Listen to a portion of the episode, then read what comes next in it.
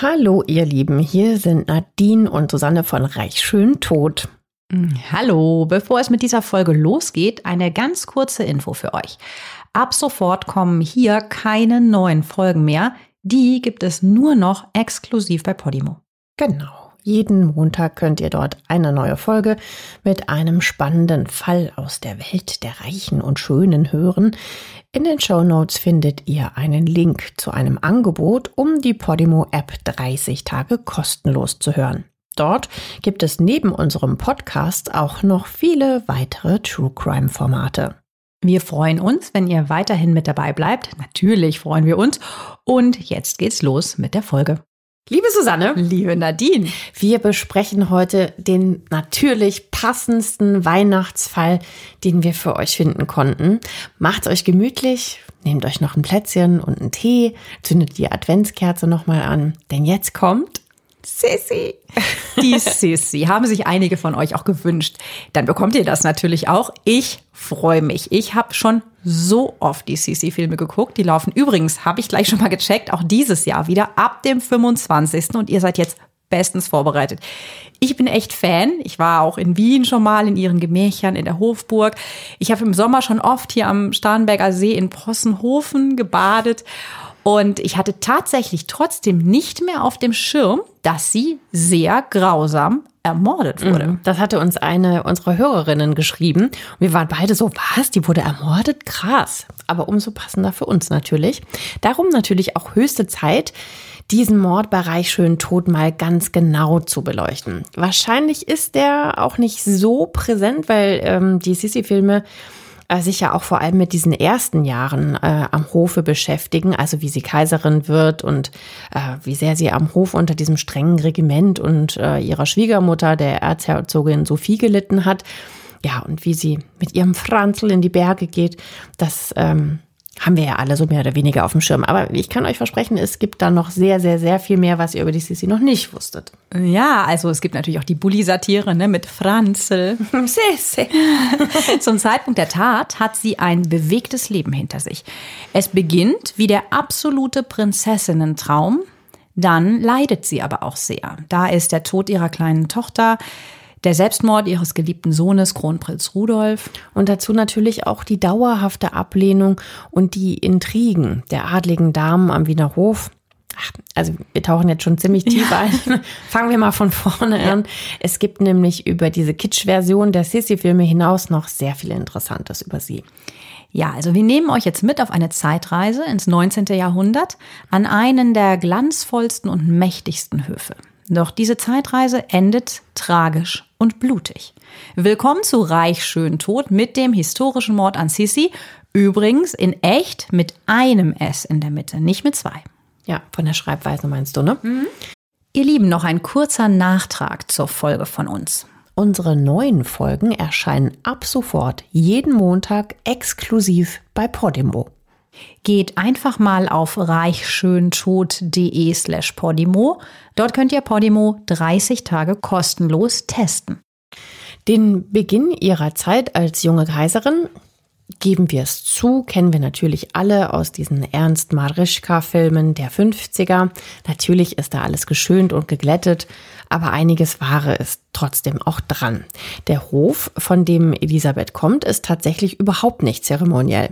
Ihre Mutter Ludovica, die gleichzeitig die Tante des Kaiser Franz Josef von Österreich ist, lebt ganz im Gegensatz zum extrem reglementierten Wiener Hof mit ihren Kindern ein recht, sagen wir mal, beschauliches Leben eher bürgerlich. Die sind lustig, die sind mehr oder weniger so nah am Volk dran, die sind einfach relativ coole Adlige. Ja, ja, das stimmt. Ähm, die Ludovica, die äh, liebt ja auch die Natur sehr. Die sind halt sehr, sehr viel in ihrem Sommerschlösschen in Possenhofen. Und äh, ja, die lehnt halt so diese standesgemäße Umgebung so ein bisschen ab. Ne? Das kommt ehrlich gesagt aber auch daher, dass sie es können. Also der Vater von Sisi, von Elisabeth, der Max, äh, der Herzog Max II. in Bayern, der hat keine höfische Funktion. Das heißt, Ludovica kann im Gegensatz zu Sophie, zu ihrer älteren Schwester, ähm, als reiche Privatperson leben. Sophie steht als Kaiserinmutter ganz anders im Zentrum der politischen Geschäfte dieses riesigen Reiches, was Österreich damals ist. Und sie, also die Sophie, hat bei den Habsburgern eingeheiratet und bleibt ihr Leben lang die engste politische Beraterin ihres Sohnes. Dieses riesige Reich hat im 19. Jahrhundert unglaubliche 40 Millionen Einwohner. Also das sind Deutsche, Slawen, Italiener, Rumänen dabei, ein Vielvölkerstaat, in dem durch diese verschiedenen Nationalitäten permanente Unruhen herrschen und Probleme, die sogar dann auch mit der Ermordung von Sisi zu tun haben, diese Unruhen und später sogar seinem Attentat mhm. von Sarajevo, die den Ersten Weltkrieg auslösen werden. Diese, diese Unruhen, diese Völker. Und das muss, damit muss sich Sophie halt rumschlagen, während Ludovica, die jüngere Schwester, ja, ihr fröhliches Leben da in, in München und Possenhofen genießt. Mm, aber nochmal zurück zu Sissi. Also die wird am Heiligabend 1837 als zweite Tochter von insgesamt acht Kindern im Acht, acht. Kinder. Die hatte sogar zehn, zwei sind gestorben, was Ach, ja üblich war. Mhm. Mhm. Ja, also acht Kindern im Herzog Max Palais in der Ludwigstraße in München geboren. Das ähm, Gebäude gibt's heute allerdings nicht mehr dass sie bei der Geburt an einem Sonntag schon einen Milchzahn hat, gilt als glückliches Omen. Ihr Vater Max ist einer der beliebtesten, populärsten Wittelsbacher, weil er eher demokratisch tickt. Und er umgibt sich mit der sogenannten Artus-Runde. Das sind bürgerliche Gelehrte und Künstler, der Vater von Sissi, der sie natürlich so auch mitprägt, ist aufgeschlossen, gebildet. Er besitzt eine Bibliothek mit 27.000 Bänden von Büchern und damals waren die ja extrem wertvoll. Viel historischer Inhalt ist da drin und er hört sich an der Universität in München auch Vorlesungen an über Naturwissenschaften und Geschichte.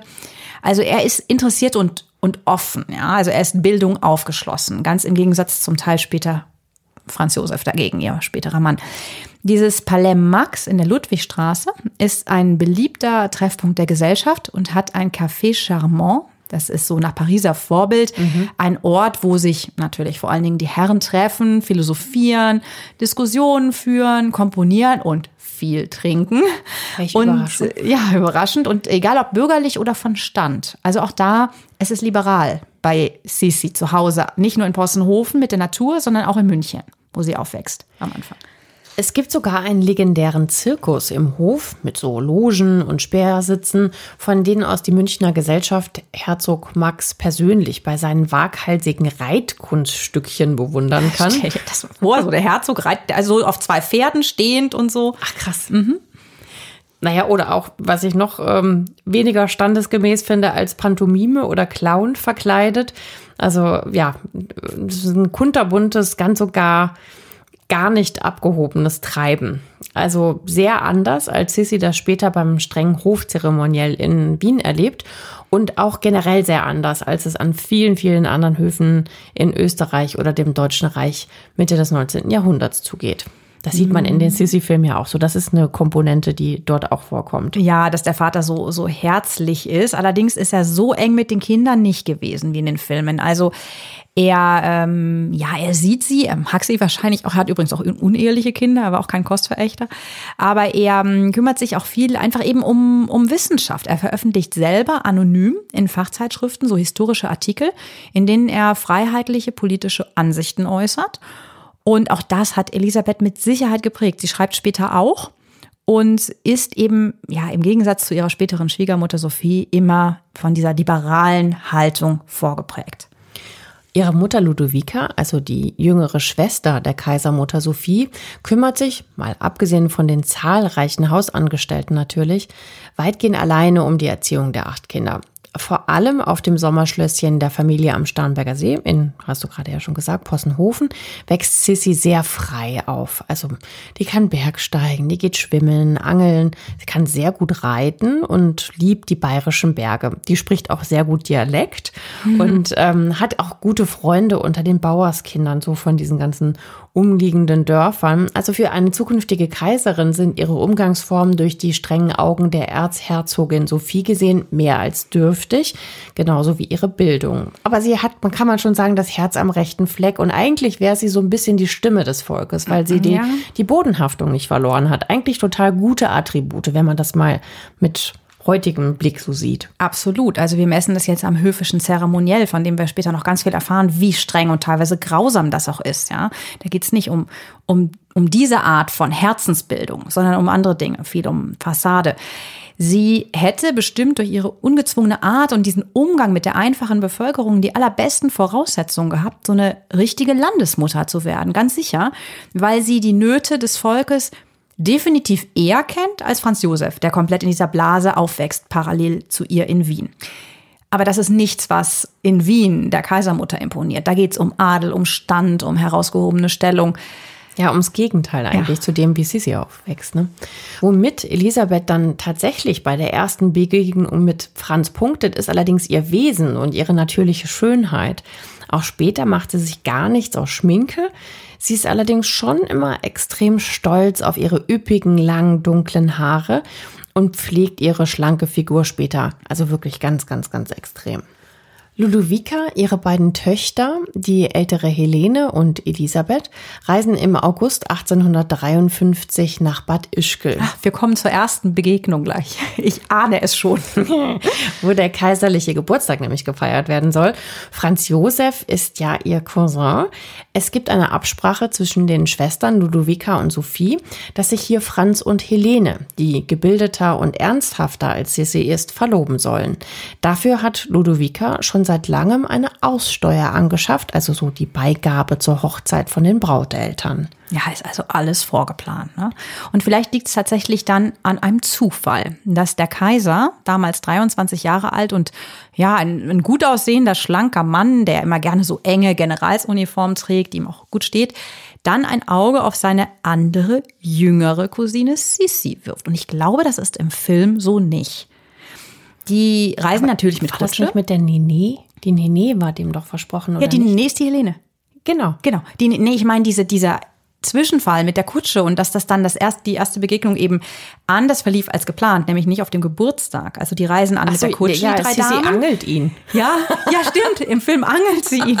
Meine Güte. Stimmt. Sie hat diesen, sie, er weiß ja erstmal nicht, wer sie ist. Gut, ja. das, das war wohl offensichtlich so nicht. Mhm. Sondern die ähm, Damen, also Helene, Nene, Sissi und Ludovica reisen äh, aus Bayern dann an nach Ischgl in der Kutsche und die Kutsche verspätet sich, weil Ludovica auf der Reise so Migräne bekommt und die mhm. unterbrechen müssen. Ich meine, klar, mit diesen Rädern, das war ja auch alles nicht so angenehm, diese Art zu reisen.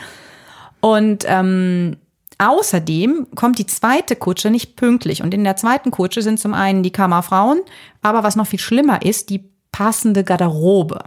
Ja, die haben sich natürlich wahrscheinlich, ähm, wollten die sich extra hübsch zurecht machen und so, ne? Ja.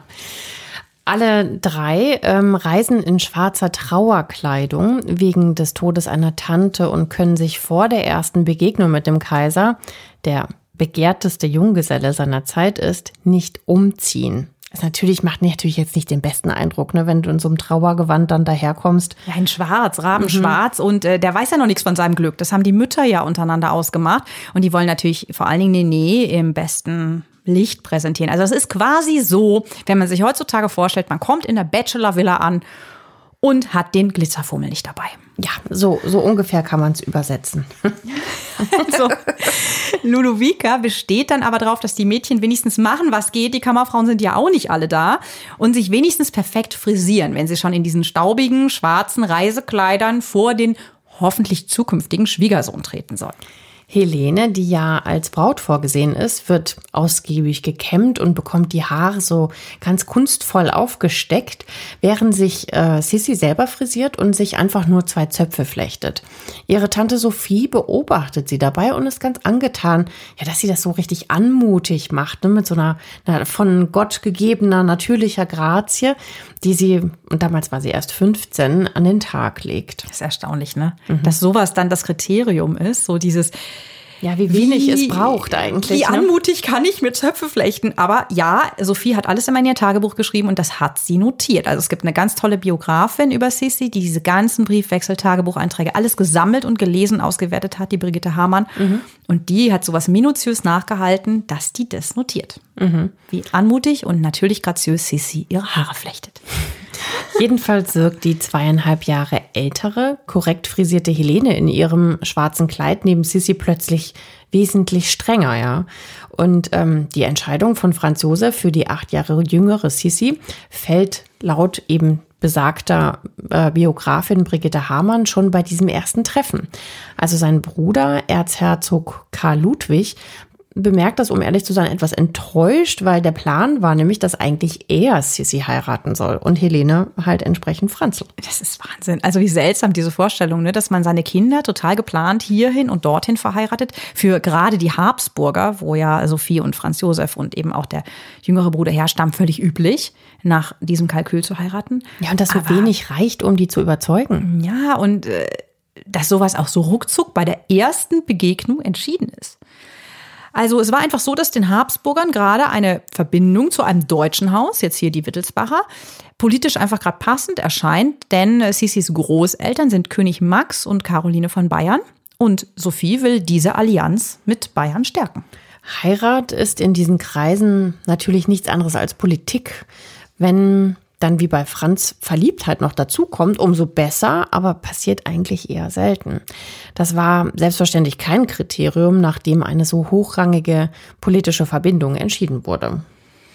In seinem Tagebuch schwärmt Franz Josef jedenfalls von der ersten Begegnung wie süß Sissy ist. Sie ist frisch wie eine aufspringende Mandel und welche herrliche Haarkrone umrahmt ihr Gesicht. Was hat sie für liebe, sanfte Augen und Lippen wie Erdbeeren. Meine Güte, also wirklich wie so ein total verliebter Teenie, ne? Ja, er ist halt auch erst 23. Eine aufspringende Mandel? Das habe ich noch nie gehört. Hat das noch nicht jemand zu dir gesagt? Ja, komischerweise nicht, nein. Wahnsinn, ja. Also am Vorabend des kaiserlichen Geburtstags findet dann ein Ball statt und die ebenfalls dunkelhaarige, schlanke Helene erscheint in einem eleganten Kleid aus weißer Seide.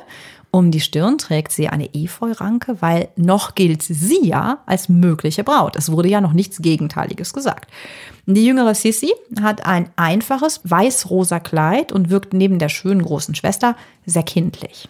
Vermutlich sehr geschickt bittet Franz Josefs Mutter Sophie einen Flügeladjutanten, das ist der Hugo von Wegbecker, dann mit Sissi zu tanzen. Denn erstens gibt es das Vorurteil, dass bayerische Prinzessinnen nicht gut tanzen können. So die Trampel am Parkett oder was? So Polka-mäßig. Oh Und zweitens ähm, hat Sissi noch nie ohne ihren Tanzmeister getanzt. Unangenehm, ne? wenn man dann da gleich im großen Parkett ja, war wahrscheinlich auch sehr schüchtern. Na gut, aber ähm, ist eigentlich gar nicht so schlimm irgendwie, weil der packt sie nämlich dann, der gute Tänzer Wegbäcker, und führt die Sissy nämlich so sicher und für sie so vorteilhaft übers Parkett, dass der Franz Josef dann ganz begeistert ist davon. Ja, weil der tanzt erstmal nicht, sondern schaut so zu. Mhm. Unglaublich, ne? Das hat so ein bisschen was von Stute vorführen. Das ist witzig, ich. dass du das sagst. Als ich das zum ersten Mal mich da reingelesen habe, habe ich genau das gleiche gedacht. Also ja. Es ist so ein bisschen, ne, hier schau, schau, schau. Die ja. schön frisiert, so wie die Mähne gekämmt, gestriegelt. Und jetzt kann die sich auch noch richtig drehen. Wahnsinn. Also Grazia, Anmut, tanzen können. Das sind halt auch die Eigenschaften, die eine zukünftige Kaiserin, die vor allen Dingen viel repräsentieren muss und natürlich an solchen ähm, Empfängen teilnehmen muss, anscheinend mitbringen sollte. Und bei dem nächsten Tanz, das ist der Cotillon, da tanzt der Franz Josef dann tatsächlich auch mit der Elisabeth und überreicht ihr danach sein Bouquet.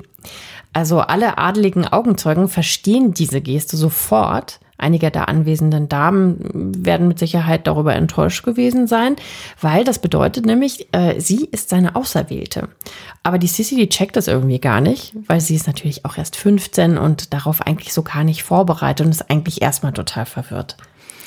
Ja, am nächsten Tag nach einer gemeinsamen Spazierfahrt mit ihr und Helene bittet der Kaiser seine Mutter, dass sie mit ihrer jüngeren Schwester Ludovica dann jetzt mal abtasten, bei ihr vorsprechen soll, ob seine Cousine Sissi ihn denn wohl heiraten möchte. So schnell, so schnell. Wie ja. viele Worte haben die gewechselt? Ne? Naja, ja, gut. Zwei Sätze und sehr viel Vorstellungskraft, ne?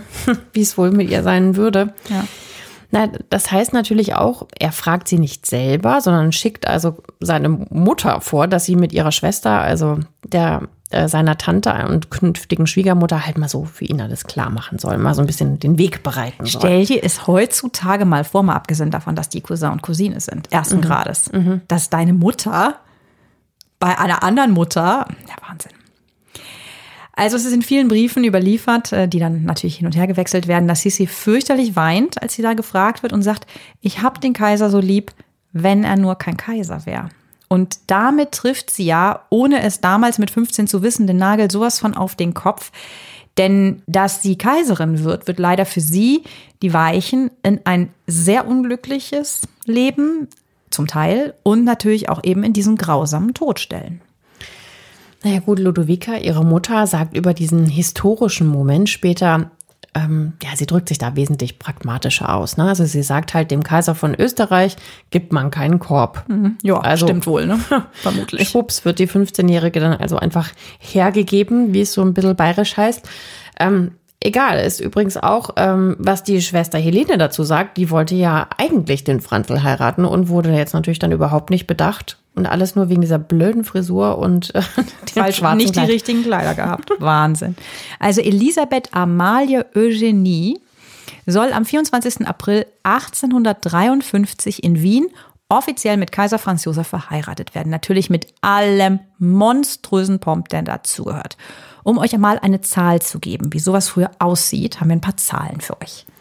Sissys Vater stattet sie mit 50.000 Gulden aus. Das sind übersetzt mit heutigen Euro-Werten 670.000 Euro. Und vor allem bekommt sie auch Kleider und Geschmeide, die ihrem hohen Stand entsprechen, also Schmuck. Diese Mitgift ist, sagen wir mal, okay, aber nicht. Ja, 670.000 Euro. Ja, aber es wird als nicht viel angesehen. Und das ist ja mit heutigen Maßstäben schon extrem viel. Ja, also mein Vater hat mich jetzt nicht mit fast, naja, einer Million in die Ehe geschickt. Vielleicht soll ich nochmal danach.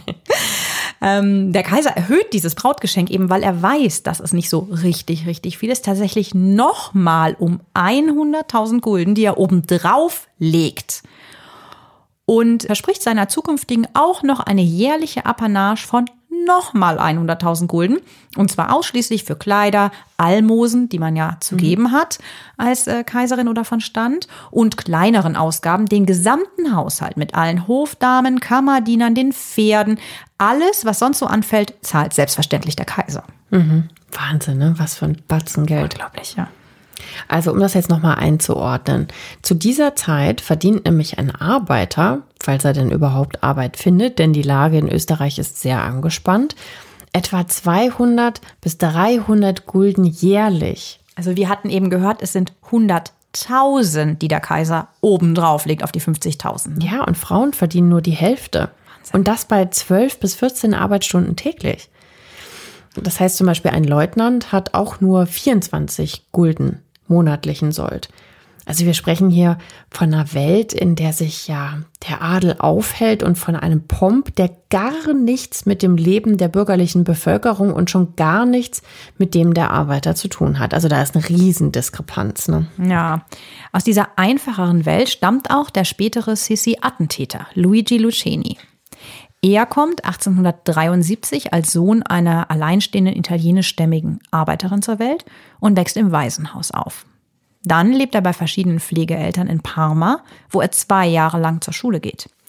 Die Pflegeeltern hatten nach seiner eigenen Aussage nur Interesse am Pflegegeld, das sie vom Staat für ihn kriegen.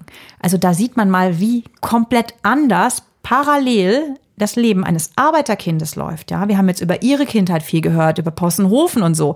Aber das ist der normale Alltag. Mhm. Schon als Schüler muss Luigi Lucchini hart arbeiten, als Gärtner und als Diener des Pfarrers. Das Geld muss er bei den Pflegeeltern abliefern. Mit zehn Jahren schon verlässt er die Schule und arbeitet als Gehilfe eines Steinmetz. Als 16-Jähriger schleppt er schwere Eisenbahnschwellen und Schienen für den Bahnbau an der Strecke Parma-Spezia.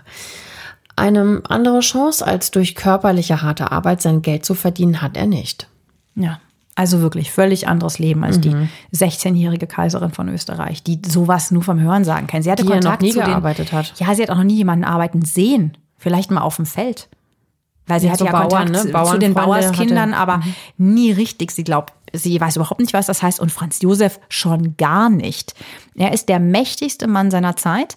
Österreich ist nach Russland zu diesem Zeitpunkt der größte europäische Staat. Das darf man nicht vergessen. Das ist halt ein, ein Riesenreich. Das reicht von Teilen des heutigen Kroatien über Tschechien bis zum Lago Maggiore in, in Italien. Franz Josef sitzt seit 1848 als 18-Jähriger auf dem Thron und herrscht absolut. Das bedeutet, er ist oberster Kriegsherr, regiert ohne Parlament und ohne Verfassung.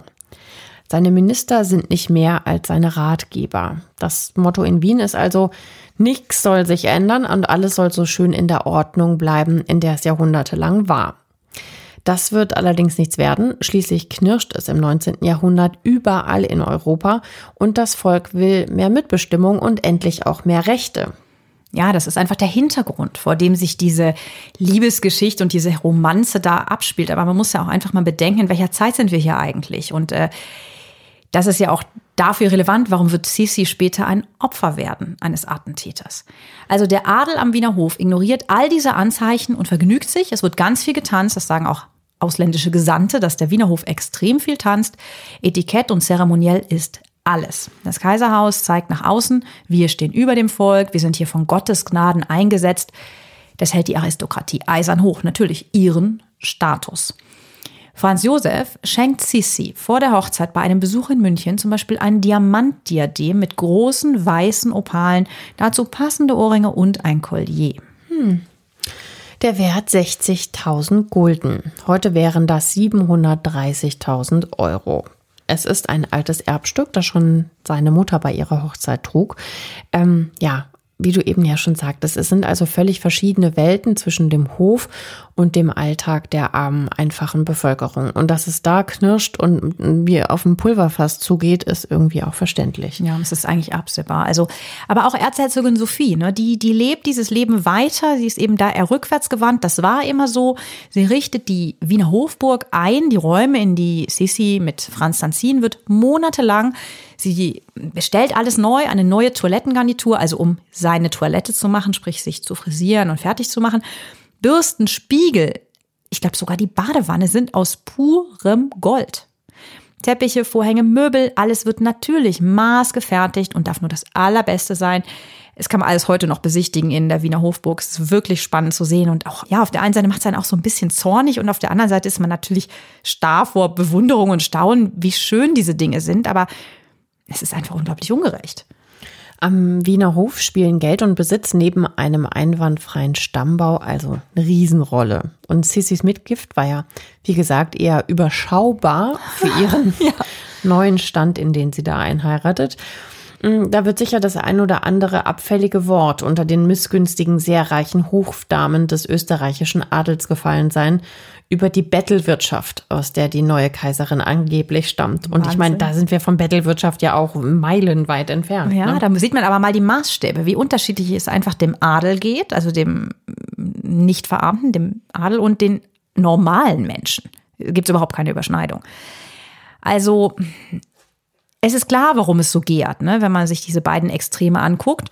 Und auch, dass es am Ende zum Attentat dann kommt. Noch ein Beispiel möchte ich herausheben, dann machen wir weiter. Es fand ich einfach so beeindruckend, dass sie ähm, Sisi kommt mit äh, Schuhen nach Wien, natürlich auch mit Schuhen, mit der ganzen Garderobe. Sie hat 113 Paar und wird sofort für 700 Gulden, also das Doppelte von dem Jahresgehalt eines Arbeiters, was du eben genannt hast, mit neuen ausgestattet. Ja, das ist Wahnsinn. Was ich auch so völlig absurd finde, ist, dass die österreichische Hofetikette verlangt, dass die Kaiserin die Schuhe nach einmal tragen verschenkt. Also was Sissi bis zum Schluss nicht einsieht und später auch abschafft übrigens. Ähm, und ihre Hofdamen können das absolut nicht verstehen und auch da eckt sie an. Ja, weil sie sich halt dann auch bei sowas dann auflehnt und sagt, äh, sehe ich nicht ein, verstehe ich nicht. Warum? Das Verschwendungssucht auch. Ne? Ja, also, was ja es ist das? dekadent. Das ja. ist, glaube ich, wirklich das, was dekadent meint. Also 1854 reist Sisi dann eben als Braut von Bayern nach Wien. Und da herrscht überall Riesenfreude, ja. Also natürlich ist Gerd auf der einen Seite, auf der anderen Seite ist das ein Wahnsinnsereignis. Also mal ganz kurz, in dem Leben dieser Menschen passiert ja nichts. Und jetzt läuten alle Kirchenglocken.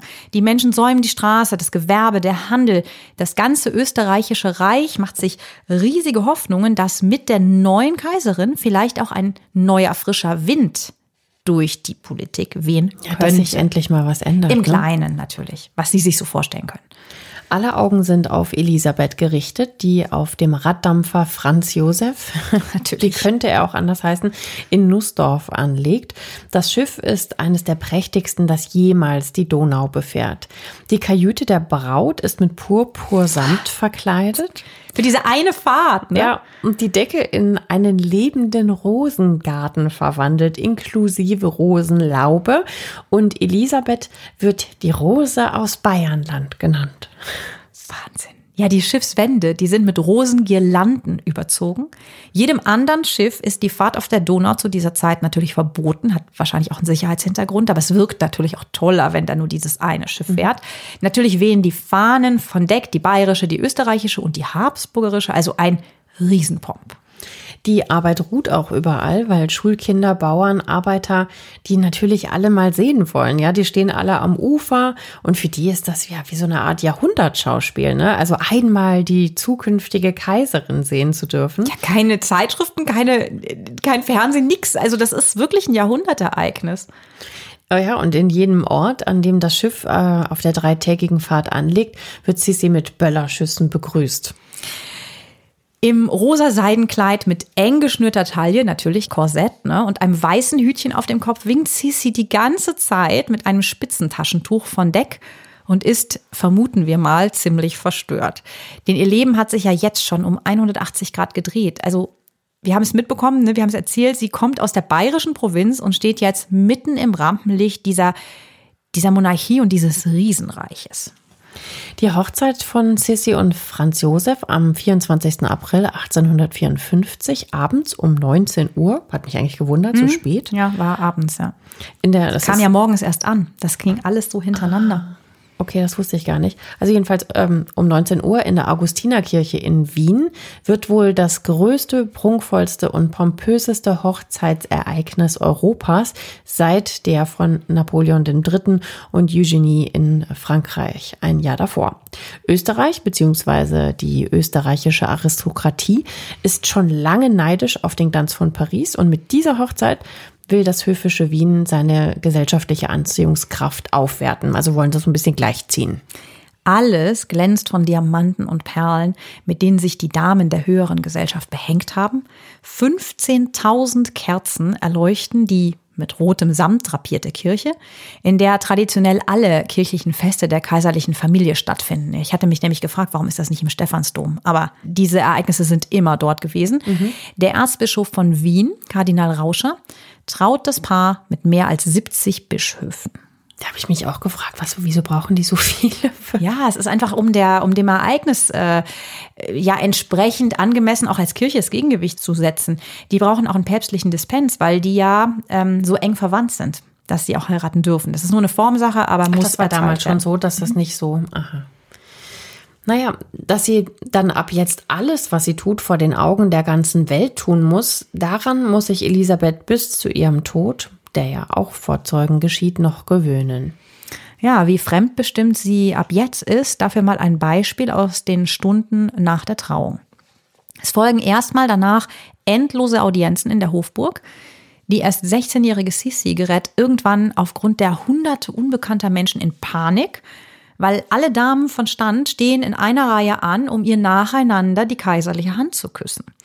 Sie flüchtet dann ins Nebenzimmer und bricht in Tränen aus. Und da gab's vermutlich auch schon wieder Riesengetuschel, viele schiefe Blicke. Ja, da hat sie mir aber schon auch leid getan, weil ich konnte mich da schon auch reinversetzen. Man darf nicht vergessen, die ist so jung und dann halt so viel Druck ja, und Druck, so ja. viel Etikette, alles ist neu. Also das ist einfach auch wahnsinnig viel, ne? Ja, und sie ist da halt aber auch nicht rein erzogen. Da muss man halt auch mal so ein bisschen sagen, die Mutter hat sie da auch nicht wirklich drauf vorbereitet. Mhm. Also ja, nicht auf diese Rolle. Die, die Helene hätte es vielleicht noch ein bisschen mehr gewusst, was auf sie zukommt, aber da ist ein Riesenmanko auch zwischen der Erziehung und dann der Erwartung. Naja, aber generell hat Sissy ihr ganzes weiteres Leben ein ganz, ganz großes Problem mit diesem Ablauf nach Protokoll. Ihr mhm. ist das einfach alles zu strikt. Einige Damen des äh, Wiener Hofes hätten sich mit Sicherheit die linke Hand abgehackt für diese Bürde, Kaiserin von Österreich zu sein und dafür aber alles perfekt auszuführen. Je nachdem, wie du auch erzogen bist natürlich und vorbereitet bist auf die Rolle. Das war mit Letizia von Spanien ja ähnlich. Die kam als Journalistin Ja. an den Hof und da ist ja auch so streng gewesen. Die hatte auch erstmal Probleme. Also ist auch immer noch ein Problem. Ist natürlich viel lockerer als damals, aber Ja, aber der Spanisch, das spanische Hofzeremoniell, das sind ja die beiden strengsten gewesen, Spanien und Österreich. Also es muss zum Beispiel jetzt auch noch mal als Beispiel für diese Etikette, ja, damit ihr euch das mal vorstellen könnt, in was sie da so reinkommt. Es ist ja so das Intimste, was eigentlich so ein junges Paar teilt, so die Hochzeitsnacht dann, ne? Vor allen Dingen damals, völlig unaufgeklärt vermutlich. Und bei Hof ist es üblich, dass sämtliche verheiratete Prinzessinnen und ihre Oberhofmeisterinnen die junge Braut erst zur Nachttoilette, wo sie dann die Haare löst und dieses Nachtgewand da anzieht, ähm, begleiten und dann mit einem Gebet mit ihr ins, also ins Schlafzimmer zum Bett gehen, sie wirklich zu Bett bringen. Horror. Ja, und unter den Augen sämtlicher Prinzen und Prinzessinnen muss sich der Bräutigam dann zu ihr ins Bett legen. Furchtbar. Vor allen Leuten, ja. Oh, stellt euch das mal vor. Ja, und erst dann erbarmen die sich und gehen dann halt alle raus und ähm, ja, horchen dann vermutlich noch an der Tür. Man kennt das ja so aus dem Mittelalter, da sind die ja dann teilweise auch wirklich geblieben während des Aktes sozusagen. Unfassbar eigentlich, Aber ne? trotzdem noch schrecklich. Ich meine, das mit diesem ganzen Tross ins Bett ersparen Ludovica und Sophie ihren Kindern wenigstens. Aber ja, äh, am nächsten Morgen geht's dann dafür direkt wieder weiter. Ja, weil die platzen nämlich netterweise einfach direkt zum Frühstück. Also die frühstücken im Bett, die beiden. Und da kommen mal eben beide Mütter rein. Hallo, na, wie war's denn so? Oh Gott. ist natürlich auch äh, hochnotpeinlich wahrscheinlich für die beiden. Ja, vor allen Dingen ist sie, sie ist 16 und damals, wenn du 16 warst, du hattest keine Ahnung von gar nichts. Und das war, ich glaube, sie war, hat sie dann auch so geschrieben, einfach wahnsinnig verschämt, Ja, über sowas, über sowas überhaupt zu sprechen. Sie hat wahrscheinlich auch noch nie so wirklich einen nackten Mann gesehen. Aber gut, das führt uns zu weit weg. Jedenfalls erzählt die Sophie, also ihre neue Schwiegermutter, ganz brühwarm am ganzen Hof, dass es in der ersten Nacht wohl noch nicht so ganz geklappt hat mit den ehelichen Pflichten. Und dann auch, dass die Kaiserin mit 16 Jahren in der dritten Nacht schließlich entjungfert wird. Also Unglaublich, ne? Ja. Dass, dass du da so der Hofklatsch und Tratsch bist, jede deiner Eigentlich passt das gar nicht zu dieser Sophie, wenn die doch sonst immer so auf Etikette äh, absieht. Ja, aber dann- auch da, es ist natürlich, es ist eine Pflicht, ne? Es ist einfach eine Pflicht, einen Thronfolger zu gebären. Mhm. Das ist auch deine Aufgabe als Kaiserin und das schnell. Deshalb hat die das, glaube ich, eher so pragmatisch gesehen. So ungefähr fluppt's denn jetzt? Wann denn? Und so. Mhm. Und dann hat sie es wahrscheinlich der nächsten. Es geht ja nach Stand. Die Hofdamen sind ja nicht Dienerinnen. Das sind ja ganz hohe adelige Frauen. Das ist eine Ehre. Die Mhm. machen auch nicht wirklich viel. Die richten dann mal das Kleid. Und denen hat sie es dann gesagt und dann wumms, wie ein Lauffeuer, wissen es dann alle bis zum Stallburschen wahrscheinlich. Sehr angenehm, wenn du 16 bist und so über den Hof gehst. Tuschel, tuschel, tuschel, ja. Also tatsächlich zum Glück wenigstens verstehen sich Sissi und Franz eher ungewöhnlich gut für so ein aus politischen Gründen verheiratetes Paar. Aber sie haben im Grunde ja fast keine gemeinsame Zeit. Sie kennen sich eigentlich kaum. Und jeden Morgen geht der Kaiser dann auch äh, an seinen Schreibtisch und kommt manchmal auch erst zum Abendessen zurück.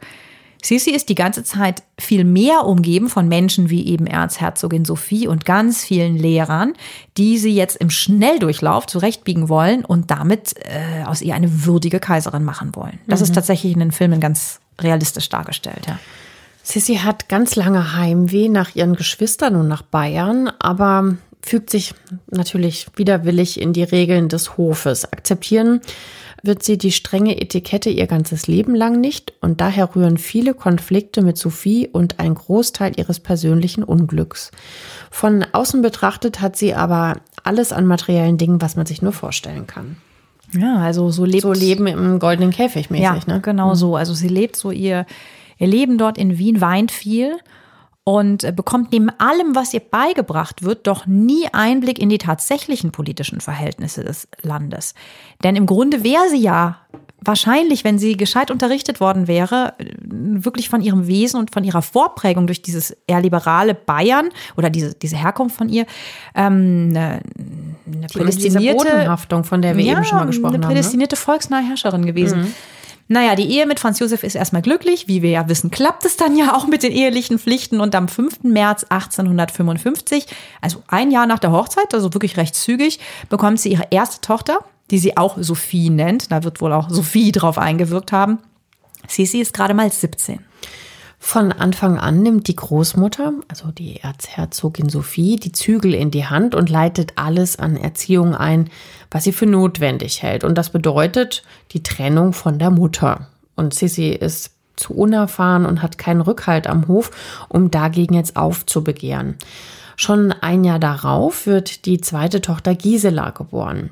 Wieder zur großen Freude des Kaiserpaares. Allerdings gibt es immer noch nicht den ersehnten Thronfolger, also einen Sohn.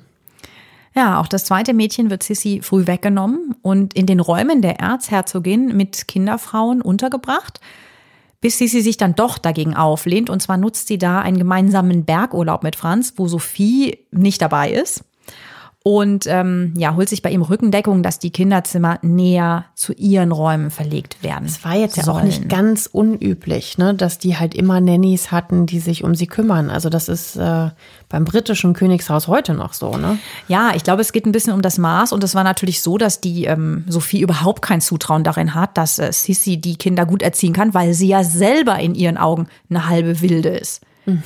Also dieses erzherzögliche, dieser Anspruch ähm, an die Erziehung ist einfach ein völlig anderer als das, was Sissy mitbringen kann. Und ich glaube, da traut sie ihr nichts zu. Und es ist einfach auch unüblich. Es ist nicht standesgemäß. Sie soll repräsentieren und nicht mit den Kindern auf dem Boden spielen.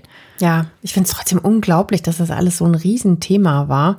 Ja, und dass da halt eben auch bei der Kindererziehung so eine extreme Strenge herrscht, ne? Und dass sie da eben ja. kaum Mitspracherecht hatte. Also sie muss sich einfach unglaublich kontrolliert gefühlt haben, den ganzen Tag. Ja, immer beäugt auch. Ne? Mhm. Ja, es geht der Kaiserin Mutter vermutlich einfach um standesgemäßes Verhalten. Ich tippe, dass die da noch nicht mal boshaft war oder böse, sondern das war ihre Vorstellung, wie das halt so laufen hat. Und ähm, ganz im Gegensatz zum Hof, wo sie einfach nicht für voll genommen wird, weil sie natürlich auch durch die Schwiegermutter immer herabgesetzt wird, äh, hat Sisi beim Folgen Riesenrückhalt. Die Leute lieben sie. Hm, das liegt wahrscheinlich auch daran, dass immer aus Anlass familiärer Ereignisse so kleine Lockerungen geschehen. Und das Volk schreibt das alles Sisis Einfluss zu. Also zum Beispiel werden zu den Geburten der beiden Töchter politische Gefangene vorzeitig entlassen oder die grausame Strafe des öffentlichen Spießrutenlaufes wird abgeschafft. Also das war dieses öffentliche Bestrafen, dass du durch diese Reihe von Spießruten mhm. läufst. Mhm. Und das fand die Sisi extrem barbarisch und hat wohl ihren Mann gebeten, das abzuschaffen. Dennoch, das Volk hat es schwer. In allen Provinzen Österreichs herrscht Armut durch die finanziellen Belastungen des Krimkriegs. Das österreichische Reich stellt sich bis 1856 gegen Russland. Dazu bricht die Cholera aus. 30.000 Soldaten sterben. In Italien formiert sich immer stärker die nationale Bewegung, unabhängig von Österreich zu sein. Also sehr unruhige Zeiten für das Kaiserpaar. In den italienischen Provinzen, wo Sisis spätere Attentäter auch herstammt, brodelt es sogar noch viel mehr. Die Landesgrenzen laufen ja Mitte des 19. Jahrhunderts, wie gesagt, noch ganz anders. Österreich ist eben dieses riesige Reich mit 40 Millionen Einwohnern und Teile des heutigen Italiens wie die Lombardei, Venetien oder die Toskana gehören damals auch zu Österreich und werden von Österreich aus oder von anderen verbündeten Habsburgern regiert. Es herrscht in großen Teilen des heutigen Italiens große Unzufriedenheit gegenüber dem Kaiserpaar. Ihnen schlägt bei ihrer Italienreise 1856 zum Teil so richtig offener Hass entgegen, denn Österreich unterdrückt das Land in einer Militärverwaltung und die Steuerlast ist hoch. Es gibt auf der Italienreise des Paares sogar Sabotageakte. Also es zu, zerspringt zum Beispiel einmal ähm, so eine riesengroße Kristallglaskrone in tausend Scherben direkt neben denen. Ähm, und das Militär ist eigentlich zu ihrem Geleitschutz äh, da und die sind natürlich in, in höchster Alarmbereitschaft. Neben den politischen Unruhen wird allerdings Sissis Schönheit überall gerühmt, wo sie auftaucht. Ja, der ähm, italienische Adel boykottiert das Kaiserpaar auch auf seine Weise. Die erscheinen nämlich einfach nicht zu den offiziellen Empfängen. Und wer doch hingeht, wird auf der Straße von den anderen italienischen Adligen geschnitten. In Mailand schickt die italienische Aristokratie sogar ihr Dienstpersonal in die weltberühmte Scala-Oper, in ihre noblen Logen. Und da sitzt das Kaiserpaar dann zwischen Köchinnen und Gärtnern in edler Seide. Das ist natürlich eine unglaubliche Provokation. Es ist auch so ein bisschen kindisch irgendwie, ne? Wie, wenn sie das so machen. Dieses ähm, extrem angespannte Klima im Land zu kennen, ist wichtig, um die Motivation und den Hintergrund von Sissis späterem italienischen Attentäter Luigi Lucchini zu verstehen. Neben Italien geht es oft nach Ungarn, was ja auch zur K&K-Monarchie, also zum Österreich-Ungarischen Reich gehört.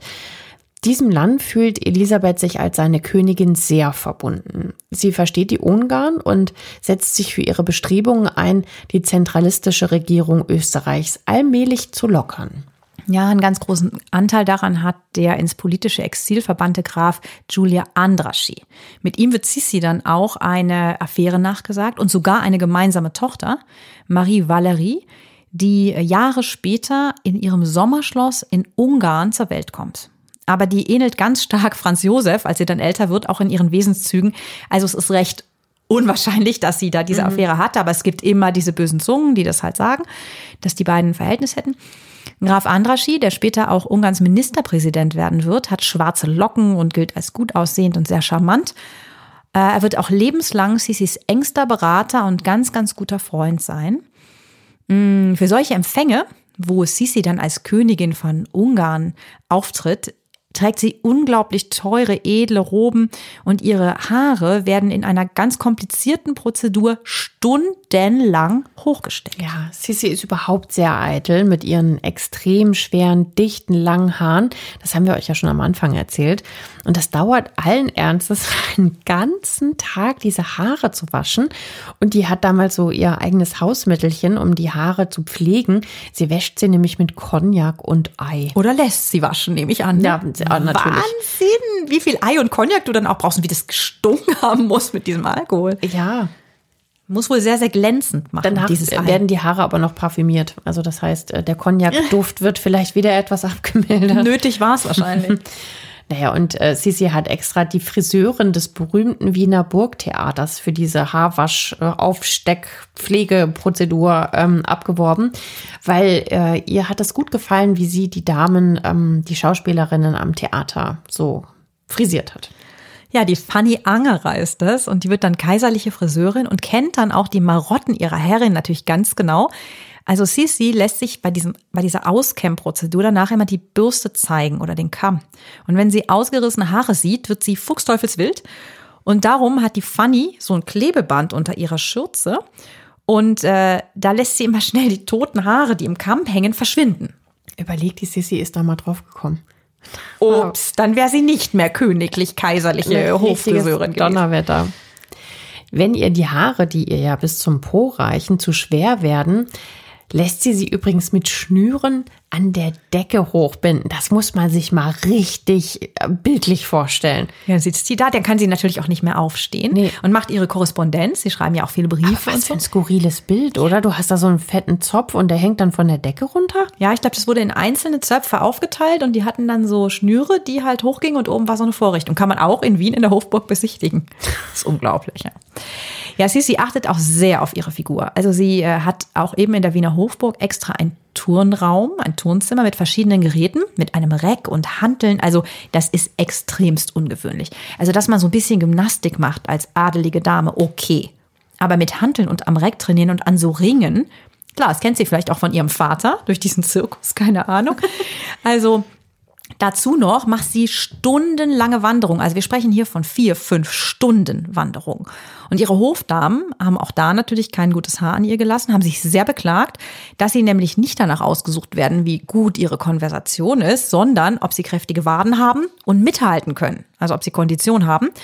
Die Kaiserin macht diese Wanderung teilweise auch nachts, stundenlange Gewaltmärsche, einfach weil sie ungestört ist und Ja, da wird sie nicht so beobachtet. ja, ne? nicht gesehen wird. Also man merkt, sie fühlt sich wohl nicht wohl. Weil wenn du so lange da immer weg bist und auch so hart deinen Körper trainierst, also Ja, da ist, glaube So ich, tatsächlich auch psychisch eines, einiges im Argen, würde ja, ich jetzt mal sich vermuten. nicht so gut an. Nee. Für ihre erste Ungarnreise hat Sissi durchgesetzt, dass sie ihre beiden Töchter Sophie und Gisela mitnehmen darf, muss man ja schon sagen.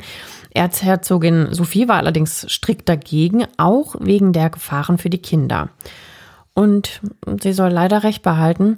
Allerdings dauern solche Reisen mit Kutsche und Schiff quer durch die Provinzen Monate, ja manchmal sogar ein halbes oder ein Dreivierteljahr. Also völlig verständlich, dass die Sissi da ihre Kinder mitnehmen möchte, weil sie es ohne die beiden wahrscheinlich gar nicht ausgehalten hätte. Das schreibt sie auch in Briefen und in ihrem Tagebuch. Ja, und äh, auf dieser Ungarnreise, ähm, da beginnt halt eben das, wo wir gesagt haben, es ist halt auch viel Leid in ihr Leben gekommen. Ne? Also das eine ist, sie fängt mit diesem Sport an, das ist sehr extrem, aber jetzt kommt dann eben auch noch eine Begebenheit dazu, die beiden Töchter, die Gisela und die Sophie, erkranken ganz, ganz schwer, ganz schlimm an Fieber und Durchfall. Die Gisela ist erst zehn Monate, erholt sich glücklicherweise, aber die zweijährige Sophie nicht. Und die haben natürlich die allerbesten Leibärzte da. Und sie windet sich in diesen Fieberkrämpfen im fremden Land. Mhm. Ihre Mutter Elisabeth wacht elf Stunden lang an ihrem Bett und verliert dann mit erst 19 ihre erstgeborene Tochter. Mhm. Ein wahnsinniger, tragischer Schlag für sie natürlich. Ja. Diese Erfahrung verändert sie dann auch total, während Franz Josef sich nach na, so einer gewissen Trauerphase wieder fängt, verfällt Elisabeth völlig in ihre Trauer, also reagiert ganz abwesend, liest sich ein, verweigert die Nahrung und weint wochenlang. An ihre Repräsentationspflichten als Kaiserin ist in dieser Zeit halt auch überhaupt nicht zu denken. Ja, sie gibt sich Schuld am Tod des Mädchens, weil sie die Kleine ja gegen den Willen ihrer Schwiegermutter Sophie mitgenommen hat. Mhm. Und das Verhältnis der beiden Frauen, das war eh schon schlecht. Ja, so, so graziös sie sich am Anfang fand, umso mehr hat Sophie sie später abgelehnt. Und damit, ähm, ja, wird das Verhältnis eisig, weil die kleine Sophie war halt die erste Enkelin der Großmutter und der erklärte Liebling. Im August 1858 bekommt Sissi ihren ersten und einzigen Sohn, Rudolf. Mit überwältigender Freude wird der Thronfolger vom Hof und vom Volk empfangen, denn seine Geburt wird vom Kaiser mit großen Spenden an das Volk gefeiert. Ja, auch Sissi bekommt eine dreireihige Perlenkette von Franz. Unglaubliche 75.000 Gulden wieder mal wert. Die Geburt ist sehr schwer und Sissi will dann auch ihr Kind stillen, darf sie aber nicht, weil das entspricht auch wieder nicht dem Protokoll und ja, wochenlang leidet sie unter Fieber, natürlich unter dem Milchstau. Also sie erholt sich ganz, ganz langsam und hat auch immer wieder Rückfälle von dieser Geburt von Rudolf. Währenddessen ist die politische Lage in Österreich unruhig. Nach einer gezielten politischen Provokation marschieren österreichische Truppen im kleinen italienischen Piemont ein, das von Frankreich militärisch unterstützt wird.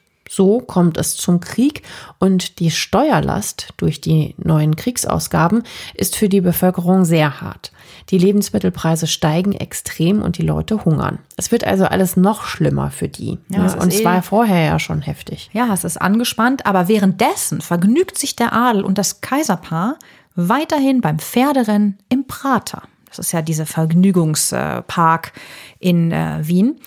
Es wird auch ein stattlicher Preis verliehen und vornerum jubelt das Volk, ja, weil es halt so sein muss, aber die Weltfremdheit und diese völlige Ignoranz der Lage im Land seitens des Kaisers und der Kaiserin zeigt sich da deutlich und die, die nehmen es nicht wahr, sind natürlich da auch toll angezogen. Ich finde es ich find's dann echt schon schockiert. Die Organisation der Lebensmittel für die österreichischen Truppen in Oberitalien ist mangelhaft. Die Soldaten müssen ausgehungert in den Kampf ziehen. Erzherzogin Sophie, die offensichtlich auch nicht den Hauch einer Ahnung von diesen verheerenden Kriegszuständen vor Ort hat, schickt ausgerechnet 85.000 Zigarren für 500 Gulden. Das haben sie gebraucht. Ja, das, und das ist das Jahressold von einem äh, Leutnant, ja. Und das schickt die halt alles an die Front, obwohl die da eigentlich gar nicht zu essen haben. Sie jetzt dann was zu rauchen. Wahnsinn. Und ähm, vermutlich kommen diese Zigarren übrigens aber gar nie an, sondern jemand anderes schnappt sich diesen wertvollen Schatz, kann man ja schon fast sagen, wenn das so viel Geld wert ist, dann kann man sich davon natürlich viele sehr viel nützlichere Dinge kaufen. Wahnsinn, ne? Also völlige Paralleluniversen. In den äh, vornehmen Wiener Salons stellen jetzt auch die adeligen Damen dann äh, Verbandszeug her. Die sollen sich ja auch beteiligen, aber ich denke, die haben nicht den Ansatz einer Ahnung, für was diese Verbände benutzt werden, was da eigentlich los ist. Als Franz Josef zu seinen Truppen an die Front reist und sich am Bahnhof von seinen Kindern und Sissy verabschiedet, die ihn in so einem Sechsspänner auch so ganz dekadent, finde ich, begleitet haben. Auch ausgestellt in der Hofburg. verliert die Kaiserin völlig den Boden unter den Füßen. ja, die kriegt wie so einen hysterischen Anfall, ähm, kränkelt dann wieder, weint wieder sehr, sehr viel ähm, und beginnt dann auch noch strengere Hungerkuren. Die reitet teilweise auch stundenlang und entzieht sich den Familientees und äh, Dinners. Ja, sie, sie flieht eigentlich vor diesem ganzen Hofzeremoniell von all ihren Aufgaben. Ja, jetzt ist ja noch nicht mal mehr Franz da, ne? Mal kurz zu den Hungerkuren. Also Sissy gilt als die schönste Frau ihrer Zeit.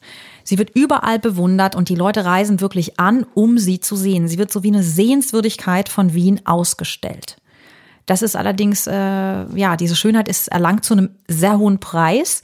Sie schaut ganz streng auf ihr Gewicht und lässt es dreimal am Tag aufschreiben.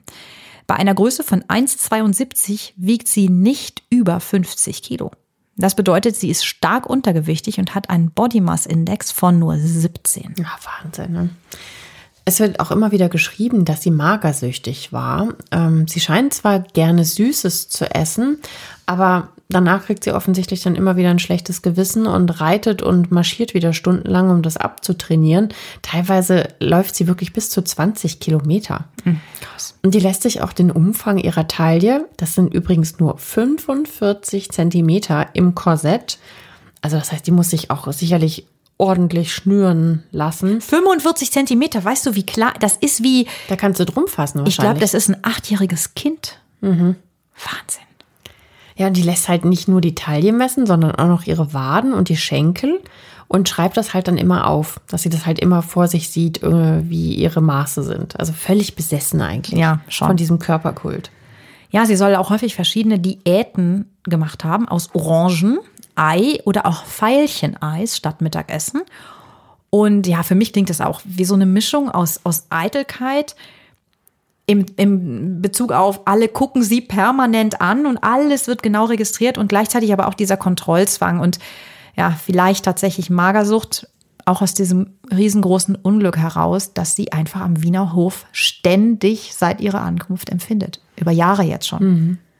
Nach dem Verlust des ersten Kindes und jetzt auch noch ohne den Rückhalt ihres Mannes, der sie immer noch sehr liebt, weiß Sissy offensichtlich weder ein noch aus. Aus ihrer Isolation am Wiener Hof ist sie ja von Anfang, wie du ja gerade schon sagst, auch nie herausgekommen. Ne? Sogar Victoria, die Königin von England, hört von der höchst schockierenden Nachricht, dass Sisi bei ihren langen Ausfahrten mit der Kutsche jetzt sogar öffentlich raucht. Scheint wohl sehr verwegen gewesen zu sein. Ja, aber ich denke mir es auch gerade, also eine Kaiserin, die öffentlich raucht, also so gesehen, sie macht dann auch noch Kutschausfahrten, das heißt, sie ist ja wirklich kaum am Hof anwesend, wenn sie dann auch noch so lange wandert und turnt. Aber daran sieht man halt, dieser Klatsch und Tratsch, der sich halt über, über das Meer hinweg bis nach England ausbreitet, wie ungewöhnlich dieses Verhalten ist zu rauchen. Außerdem kümmert sich die Kaiserin mittlerweile fast gar nicht mehr um ihre beiden Kinder. Was auch komisch ja, ist. Rudolf ne? und Gies, ich glaube, es ist alles so ein bisschen Resignation und das ist mir langsam alles egal. Also ich weiß nicht, ob das ist jetzt laienhaft, aber ob man das schon in so depressive Züge deuten kann. Wahrscheinlich schon. Also es macht zumindest den Anschein. Also völliger Rückzug in sich selber und ähm, völlig mit sich beschäftigt. Sie zeigt sich nicht mehr dem Volk, das sie ja gerade in diesen schweren Zeiten, wo die im Krieg stehen, äh, braucht. Und sie geht auch nicht mehr in Krankenhäuser, eben zu karitativen Zwecken, was ja schon auch einfach ihre Aufgabe ist. Mhm. Der 29-jährige Kaiser Franz Josef, äh, der ist natürlich strategisch völlig unerfahren. Hielt sich aber für einen wahnsinnigen militärischen äh, Supertypen. Ja, und der erleidet mit seiner Armee währenddessen die blutigste Niederlage dieses Krieges in Solferino gegen die Franzosen, die die Provinz Piemont unterstützen. Das Leiden der Soldaten auf dem Schlachtfeld hat so verstörende Ausmaße, dass der Militärarzt Henri Dunant die Gründung des Internationalen Roten Kreuzes beschließt. Das kennen wir heute auch noch. Ja, es muss so fürchterlich gewesen sein, das mit anzusehen. Die waren einfach so unvorbereitet. Die Stimmung zu Hause beim Volk in Österreich ist verzweifelt. Die Führung des Kaisers wird als politisch und militärisch extremst schlecht empfunden. Es gibt so den Ausspruch, Löwen von Eseln geführt. Also die tapferen Soldaten, die durch die Dummheit und Unwissenheit dieses Kaisers, das zielt sehr auf den Kaiser und seine mhm. Generäle, in den Tod geführt werden. Das macht alles äh, über ihn die Runde und ja, die Stimmung ist aufgeheizt und gegen ihn. Zehntausende Tote, eine verarmte Bevölkerung, Rücktrittsforderungen gegen den absolutistischen Herrscher werden laut, werden aber auch durch Pressezensur unterdrückt. Im Ausland ist man nicht so zurückhaltend und schimpft ihn einen Schwächling und ahnungslosen Jüngling. Hart, ne? Mhm. Also unterschwellig herrscht Revolutionsstimmung auch in Wien. Über 60.000 Kranke und Verwundete kommen jetzt in die Hauptstadt des Reiches zurück und Sissi ist plötzlich, äh, ja, steht plötzlich da und muss sich mit deren Versorgung auseinandersetzen. Die Aufstellung des Heeres hat so viel Geld verschlungen, dass jetzt für die Versorgung der Verwundeten ja, einfach keins mehr da ist. Das fehlt an allen Ecken und Enden. Die Krankenhäuser in Österreich reichen bei weitem nicht aus. Klöster, Kirchen, Schlösser werden jetzt umfunktioniert und Sissi muss ganz schnell für diese Masse an Verwundeten improvisieren. Sie informiert sich jetzt ausgiebig in den Zeitungen über die Lage. Vermutlich auch durch ihre bayerische Verwandtschaft bekommt sie ohne Pressezensur die öffentliche Meinung über die Arroganz der österreichischen Aristokratie und gegen das absolutistische Regime ihres Mannes mit.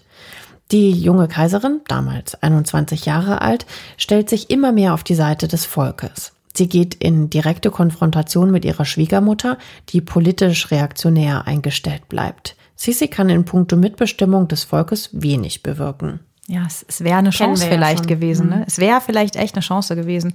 Das führt auch noch zu, ja, ja, Missstimmung später zwischen den beiden, dass sie da überhaupt kein Mitspracherecht hat, sondern er weiter auf Sophie hört. Napoleon III. bietet Franz Josef dann einen Waffenstillstand an und Österreich verliert dafür die Lombardei. Währenddessen droht auch in Ungarn eine neue Revolution. Es werden Attentatspläne gegen die kaiserliche Familie aufgedeckt. Einer davon hätte sogar in der Hofburg stattfinden sollen und richtet sich bezeichnenderweise gegen Franz Josef und Sophie. Aber nicht, nicht gegen Sissi. Gegen Sissi. Unglaubliche Korruption im Militär- und Finanzwesen kommen ans Licht. Der Finanzminister begeht Selbstmord. Weitere Minister werden von Kaiser ausgetauscht. Aber das Ausmaß der Vernachlässigung und der jahrzehntelangen Misswirtschaft ist riesig. Das ist unfassbar eigentlich, ne, was da so ans Licht kommt. Aber Kaiser Franz Josef hält mit aller Gewalt an der absoluten Monarchie fest und natürlich seine Mutter bestärkt ihn darin auch noch. Sie will diesen Volkswillen zur Mitbestimmung überhaupt nicht während Sisi sich eben für Liberalität und den Verfassungsstaat begeistert, das auch sagt und schreibt. Ja, da hat sie halt einfach das deutlich bessere Gespür, muss man auch sagen, was das Volk will, weil ohne das Volk bist du als Kaiser ja auch nichts. Naja gut, aber die Sophie ist und bleibt die unverrückbare erste Beraterin an Franz Josefs Seite und eben nicht Sissi, weil er nämlich auch gar nicht auf ihre politischen Gedanken hören will. Ähm, ja, und das ist natürlich dann klar, dass sich das Paar immer mehr voneinander entfernt. Das ist so zeitlich einzuordnen bei 1859, 1860 so um den Dreh. Ja, und außerdem machen Gerüchte über Affären des Kaisers die Runde.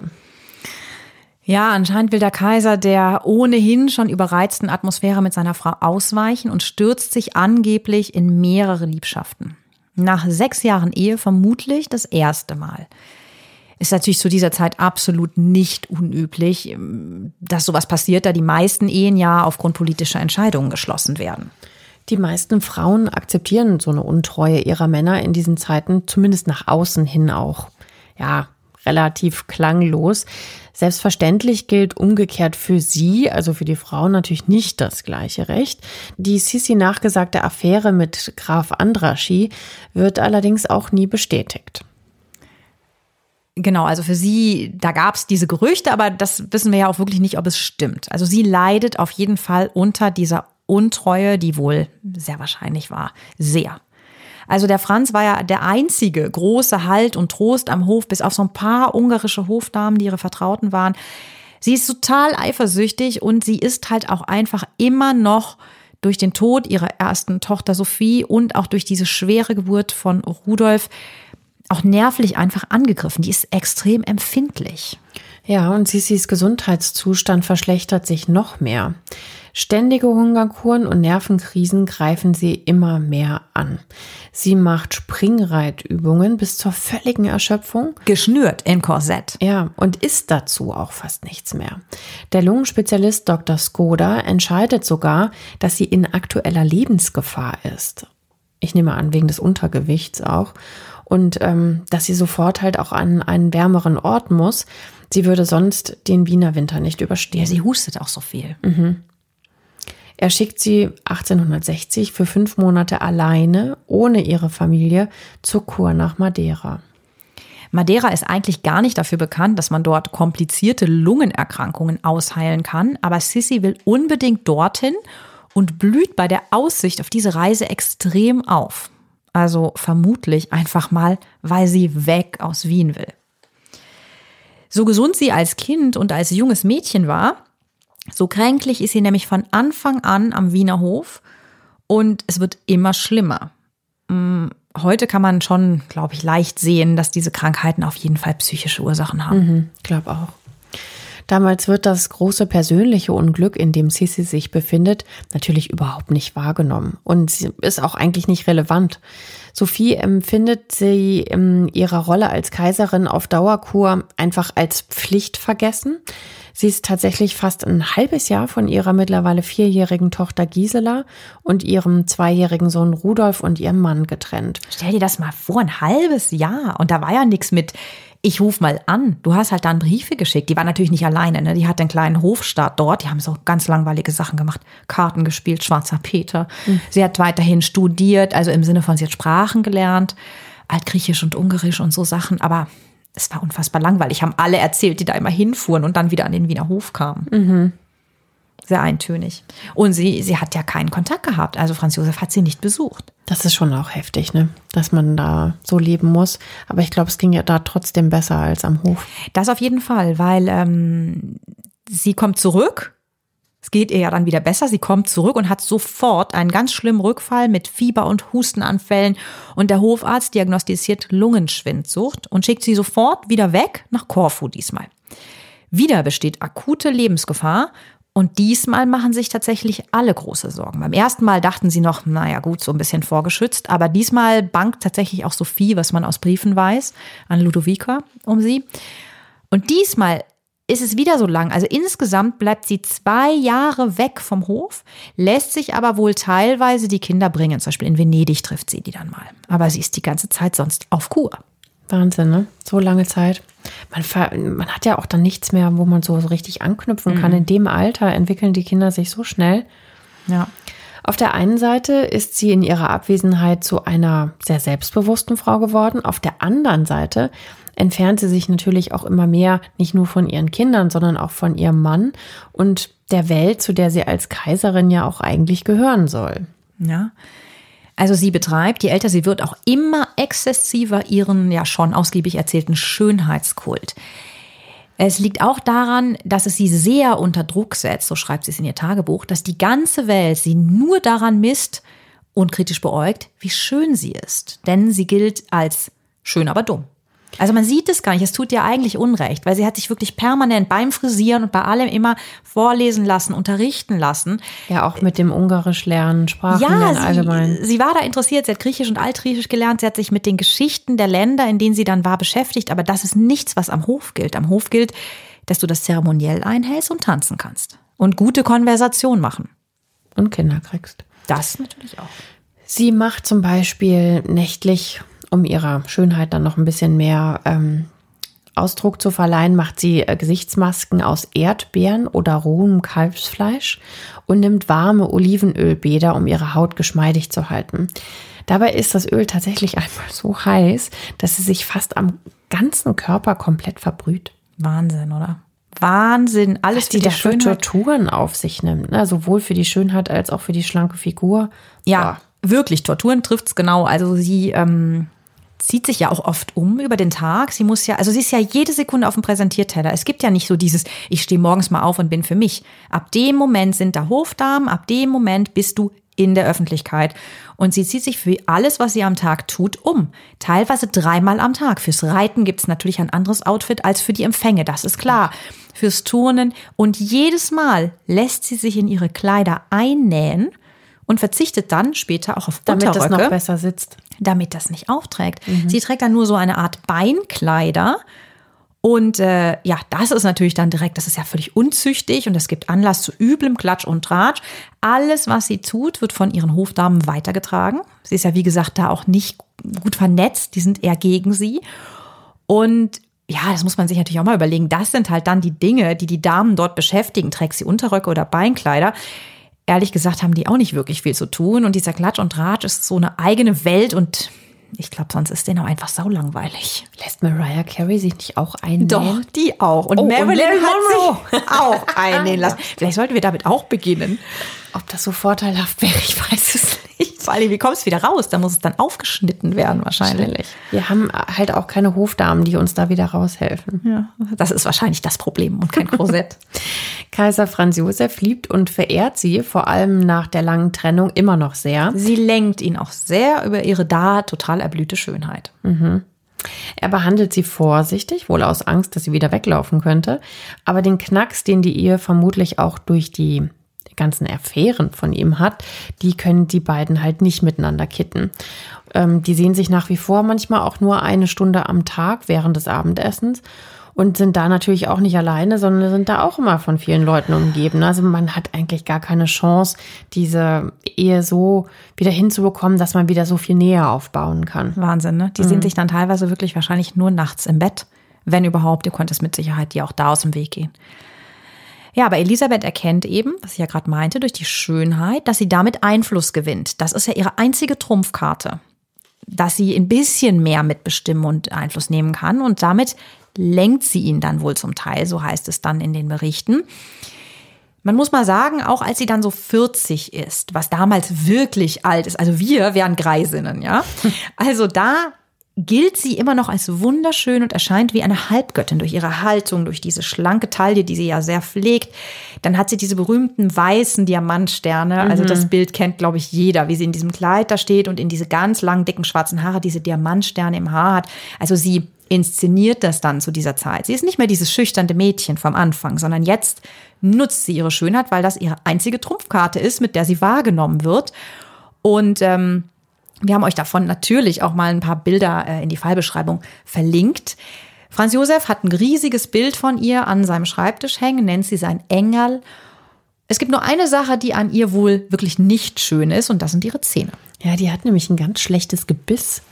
Obwohl sie viel Geld für Zahnpflege ausgibt, also wie es in den Unterlagen in der Hofburg verzeichnet ist, ähm, lächelt sie immer nur mit geschlossenem Mund und macht ihn auch beim Sprechen möglichst wenig auf. So ist sie natürlich extrem schlecht zu verstehen. Nuschelt da so rum, sprich mal ohne Zähne. Funktioniert natürlich schwierig. Ja. Außerdem verbirgt sie ihren Mund häufig hinter einem Fächer. Und das ja, führt auch nicht zu einer besseren Verständigung. Also die Konversation ähm, ja, ist halt schwierig und sie ist ja ohnehin schon eher so ein bisschen menschenscheu. Dann kommt dieser kleine Makel noch obendrauf, wo sie ja eh schon so perfektionistisch ist. Für sie mit Sicherheit nicht sehr angenehm und auch nicht sehr schön. Aber was sie halt die ganze Zeit dabei vergisst, ist halt, je älter sie wird, desto gebildeter ist sie eigentlich. Und sie interessiert sich viel für Wissenschaft und Kultur, ist eigentlich ein, ein sehr guter Gesprächspartner, wenn man so will. Ja, aber sie spricht halt nicht. Und darüber beschweren sich dann auch immer die Damen nach diesen ganzen Soupers und Diners, dass sie keine gute Konversation macht. Und das ist eben auch ein Kriterium. Aber vermutlich eben auch aus Angst vor diesem, oh, sie hat schlechte Zähne. Was ja sofort dann wieder weitergetuschelt wird. Alles schwierig. Gut, aber wir hatten ja davon gesprochen, also wir wollen ja auch so ein bisschen bei der Spur bleiben. Ihr Leben, an welchen äh, großen Stationen das entlangläuft, das sind eben die Schicksalsschläge und am Ende wird es das Attentat auf sie sein. Der größte Schicksalsschlag nach dem Tod ihrer ersten Tochter Sophie ist dann mit Sicherheit im späteren Verlauf ihres Lebens der Selbstmord ihres einzigen Sohnes Rudolf. 1889, Sisi ist mittlerweile jetzt 52, nimmt sich der damals 30-jährige Kronprinz zusammen mit seiner Geliebten, der Baroness Marie von Wetzera, auf Schloss Meierling das Leben. Der erschießt erst sie und dann sich. Weiß man warum? Vermutlich hatte der eine unheilbare Geschlechtskrankheit, was Sisi aber nicht wusste, wo sie sich auch hinterher unglaubliche Vorwürfe gemacht hat, dass sie diesen, diesen Draht so hat abreißen lassen. Und ähm, wahrscheinlich auch depressive Tendenzen. Ja, der war auch ein sehr sensibler, feingeistiger Mensch und der war auch mit dieser Rolle, glaube ich, überhaupt nicht glücklich. Also eigentlich wiederholt sich an ihm so ein bisschen die Geschichte, nur dass er eine andere, ein anderes Ende wählt. Ja. Also das Kaiserpaar ist tiefst erschüttert. Ja, und es zerstört natürlich auch jede Hoffnung auf den Fortbestand. Und darum geht's ja dann doch auch. Einmal das Persönliche es ist unser Kind, aber es ist der Thronfolger, ja. Also die Monarchie wankt. Ihr einziger Sohn glich der Kaiserin, wie du ja gerade gesagt hast, in seinem sensiblen Wesen. Ähm, er hat zum Beispiel gerne gedichtet und er hat auch heimlich ähm, geschrieben. Ja, und der Pseudonym auch veröffentlicht, wie mhm. sie übrigens auch. Ansonsten ist ihre Bindung zu ihrem Sohn allerdings nicht besonders eng. Sie ist, ähm, ja, wir hatten es ja eben schon mal gesagt, mit ihren eigenen Problemen so beschäftigt, dass die beiden jüngeren Kinder eigentlich ohne ihre Mutter aufwachsen. Ja, und jetzt macht sie sich darüber schwere Vorwürfe. Und als Rudolf stirbt, wird Sissi, ja, wirklich unfassbar unglücklich. Also ihr Innerstes wird richtig trostlos. Sie verschenkt alle bunten Kleider und trägt nur noch schwarz. Es gibt ja auch so Bilder, haben wir eben noch mal in einem Buch angeschaut über sie, so Gemälde, wo rundherum wieder dieser Pomp ist und wie so ein schwarzer Tintenklecks sitzt sie neben Franz Josef, der steht in schwarz. Schwarze, schwarzes Kleid, schwarzer Schleier. Sie hat einfach alle Freude verloren und ähm, sie reist rastlos ständig durch Europa. In Wien hält sie es noch weniger aus als davor und sie will auch nicht mehr gemalt werden, damit es nur Bilder von ihr in Jugend und Schönheit gibt. 1890, nur ein Jahr nach dem Tod von Rudolf, sterben dann auch noch ihr enger Vertrauter, der ungarische Graf Andraschi, an Krebs und ihre Lieblingsschwester Helene an einem schweren Magenkarzinom. Und Sissi neigt ihr Leben lang ja schon zu Melancholie, aber ich denke, ab dem Zeitpunkt Gibt kann man sich eigentlich schon auf, ne? depressiv auch nennen, ja. Hm. Von dem, ist eine Vermutung, verhält. aber ja. Als sie am 10. September 1898, das ist ihr Todestag, einem spätsommerlichen Samstag am Ufer des Genfer Sees auf ihren Attentäter trifft, ist die strahlende Sissy von damals eine abgemagerte, stark gealterte 60-Jährige ohne Illusionen. Ihre jüngste Tochter Marie Valerie schreibt einmal über sie, dass ihre Mutter freuen und hoffen längst aus ihrem Wortschatz gestrichen hat. Schrecklich, oder? Wenn ja. man denkt, wie das begonnen hat. Ja. Wie schön und wie freundlich irgendwo. Und dann denkt man, ja gut, das mit dem Hof, mit der Hofetikette, aber dass die so einen unglücklichen Weg dann nimmt, der Hilfsarbeiter Luigi Lucchini erfährt im September 1898 aus der Zeitung, dass die Kaiserin von Österreich sich in Genf aufhält und er fasst einen Plan. Er will eine aufsehenserregende Tat gegen die verhasste Monarchie begehen. Er hat hier und dort als Maurer gearbeitet und war sein Leben lang arm. Er hat sehr unter den politischen Bedingungen gelitten, für die er und alle anderen Aristokraten dieser Zeit verantwortlich macht. Lucchini hat nicht genug Geld für einen Dolch, also lässt er eine Dreikantpfeile so zuspitzen, dass sie messerscharf wird und lässt sich zusätzlich noch einen stabileren Griff daran bauen. Geduldig wartet er am 10. September 1898 vor dem Luxushotel Beau Rivage. Sisi und ihre adelige Begleiterin, eine ungarische Gräfin, machen am Vormittag einen Stadtbummel durch Genf. Die Damen essen Eis. Gegen 13.15 Uhr kehren sie zum ersten Haus am Platz, dem Luxushotel Beau Rivage, zurück, in dem Sissi unter einem Pseudonym in der heutigen Suite 120 eingecheckt hat. Natürlich weiß jeder, wer sie ist, aber durch dieses Pseudonym ist der Aufenthalt quasi nicht offiziell als königliche Hoheit Kaiserin, sondern sie darf sich auch einmal außerhalb des Protokolls in der Stadt bewegen.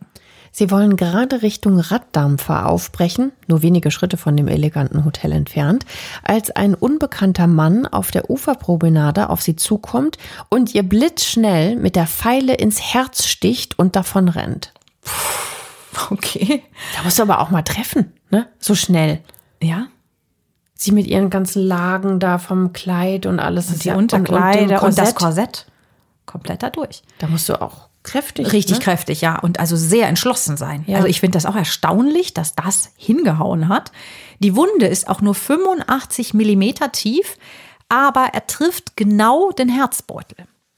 Elisabeth fällt rückwärts um auf ihre aufgesteckten, dicken Haare und die mildern den Sturz so ein bisschen, weil sonst hätte sie sich auch noch den Kopf aufschlagen können. Sie hat auch erstmal, sagt sie, keine großen Schmerzen. Also sie, das, das war nicht so, ne? ja, total erstaunlich. Das ist eine eher kleine Wunde. Und sie geht dann sogar noch an Bord von diesem Raddampfer. Weil sie denkt, es ist eh nicht so schlimm. So, so kleiner Kratzer. Ja, sie vermutet kurz, was der denn eigentlich wollte, ob er ihr vielleicht die Uhr stehlen wollte. Aber sie, sie nimmt diese Verletzung tatsächlich erst nicht wahr und die anderen auch nicht. Ja, und der Dampfer, der legt dann ab und Sissy wird dann ohnmächtig und sie sagt kurz vorher noch, was ist mit mir nur geschehen? Das sind tatsächlich ihre letzten Worte. Um 14.40 Uhr ist die berühmteste Monarchin der österreichischen Geschichte tot. Riesenschreck natürlich an Bord. Das Schiff dreht wieder um. Sie wird sofort zurück ins Hotel gebracht mhm. und ein Arzt wird gerufen. Aber der kann äh, ja nur ihren Tod feststellen und natürlich findet er dann auch die Einstichstelle. Da ist einfach nur so ein kleiner bräunlicher Fleck auf dem Kleid. Die Autopsie wird später ergeben, dass Elisabeth an der vierten Rippe verletzt ist. Die Pfeile hat den vorderen Teil des linken Lungenflügels zerschnitten, den Herzbeutel zerstört und die linke Herzkammer durchbohrt. Sie ist also innerlich verblutet. Wo genau das Herz liegt, das hat Sissys Mörder tatsächlich vorher in so einem Anatomieatlas nachgelesen. Es ist unglaublich, dass der so genau getroffen hat. Sie hätte schwer verletzt sein können, aber nicht tödlich getroffen. Der muss das ja wie geübt haben mal, ne? Auch Eigentlich wenn er nicht, nicht jemand anders schon umgebracht hat, aber. Wo es genau ist, weil auf die Geschwindigkeit und auch mit der Aufregung, und das muss jetzt klappen, hätte ihn ja auch jemand ergreifen können. Und der können. Intensität, ich glaube, man darf man gar nicht unterschätzen. Beste. Mhm. Wahnsinn. Also diese Tatwaffe ist tatsächlich heute auch im Sissi-Museum in der Hofburg Also ich glaube, ich muss da wirklich mal hinfahren. Ja, das so ist langsam, ja total ne? spannend irgendwie. Ja, ja weil, weil man das wirklich so ein bisschen nachverfolgen kann. Und es gibt dann noch eine weitere Beobachtung, die bei der Autopsie dann rauskommt. Sissi hat eine Tätowierung. Oh mein Gott. Auf der Schulter. Aber in dieser Zeit, das ist fin mhm. de siècle, Ende 19. Jahrhundert, sie hat sich einen Anker auf die Schulter tätowieren lassen, vermutlich bei einer ihrer Korfu-Reisen die hat das wahrscheinlich immer so verdeckt gehalten. Und daran sieht man ja auch, dass Franz Josef sie auch schon sehr lange nicht mehr nackt gesehen hat, denn auch der ist schockiert und erfährt das neu. Und ähm, ja, das hatte sie gemacht, wohl aus Liebe zum Meer, als Symbol für die Freiheit, die ihr mhm. natürlich immer so eine Sehnsucht war. Und äh, ja, ist damit ja was wie so eine kleine Rebellin fast. Aber ich finde es eigentlich irgendwie gut. Ja, dass sie mehr oder weniger postmortem nochmal allen so, allen so ein bisschen, bisschen den Stinkefinger gezeigt hat. Ne? Ich schon. Scheiße auf eure Etikette, so ungefähr. Wahnsinn, ja. Rauchen, Tätowierung. Verrückt. Sie war ein Bad Girl. Ihr Mörder Luigi Lucchini wird kurz nach der Tat in den Gassen von Gent festgenommen ja, der stolziert so stolz zwischen zwei Polizisten. Wir haben euch ein Foto von ihm in die Fallbeschreibung verlinkt. Als gegen 14.50 Uhr der Tod Elisabeths gemeldet wird, ruft er triumphierend, es lebe die Anarchie, es leben die Anarchisten. Ja, er ist da wohl wirklich pfeifend durch Genf gelaufen und hat sich da wirklich gefeiert, dass er diese Tat vollbracht hat. Ein Monat später wird er verurteilt. Er selber fordert für sich die Todesstrafe vermutlich, weil er da noch so einen letzten großen Auftritt gehabt hätte vor der Guillotine, wo er vielleicht noch mal was hätte sagen können. Und dann wäre er natürlich auch als Märtyrer äh, da in die Geschichte eingegangen, die politische. Aber er wird von Kaiser Franz Josef zu lebenslanger Haft verurteilt und hängt sich dann tatsächlich zwölf Jahre später in einer Dunkelzelle, was ja bedeutet, seine Haft fand zum Teil in der Dunkelzelle statt, also schon auch Folter. Ganz schön grausam, ja. Mhm. Und ähm, manche behaupten auch, bei diesem Selbstmord sei ein bisschen nachgeholfen worden. Sissi wird in Wien in der Kapuzinergruft beerdigt, neben ihrem Sohn Rudolf und später Franz Josef. Ja, sie wollte in Korfu beerdigt werden, aber auch da hat die Etikette gesiegt. Das ist natürlich kein angemessener Platz für die Kaiserin von Österreich. Sie geht als eine Art Märchen oder ja, man kann schon fast sagen Elfenprinzessin in die Geschichte ein. Bis heute ist ihre Faszination groß. Filme, ein Musical, viele Bücher erzählen ihre traurige Geschichte, die so schön eigentlich ja anfängt. Ne? Ja, uns hat sie ja auch fasziniert und euch ja auch, weil ihr habt sie euch ja gewünscht. Franz Josef stirbt dann übrigens im November 1916, also schon Anfang des 20. Jahrhunderts. Mhm. Äh, 18 Jahre sind seit Sissis Tod vergangen und zwei Jahre nach seinem Tod geht dann die K&K-Monarchie des ungarisch-österreichischen Reiches tatsächlich unter. Ja, wie sind denn eure Gedanken zur Kaiserin von Österreich, die einfach nicht richtig in die damalige Zeit passen wollte? Wir freuen uns, wenn ihr eure Gedanken mit uns teilt. Wir sind jetzt ja ganz frisch bei Instagram, also würde uns sehr freuen, wenn ihr da mal vorbeischaut, uns liked und abonniert. Und bei Reich schön tot natürlich. Natürlich und ähm, ja, und damit uns quasi in, ins Gespräch kommt. Das freut uns natürlich, wenn wir von euch was hören. Ihr könnt uns natürlich aber auch eine E-Mail schreiben unter reichschöntod.julep.de. Reich schön tot in einem Wort und das schön mit OE geschrieben at julep, J-U-L-E-P.de. Wir freuen uns, dass ihr uns bis hier begleitet habt und wünschen euch jetzt ganz, ganz schöne Weihnachten. Habt ganz, ganz schöne Weihnachten. Trotz allem genießt es. Habt eine ganz, ganz schöne Zeit. Bis dahin. Wir Ciao. hören uns. Tschüss.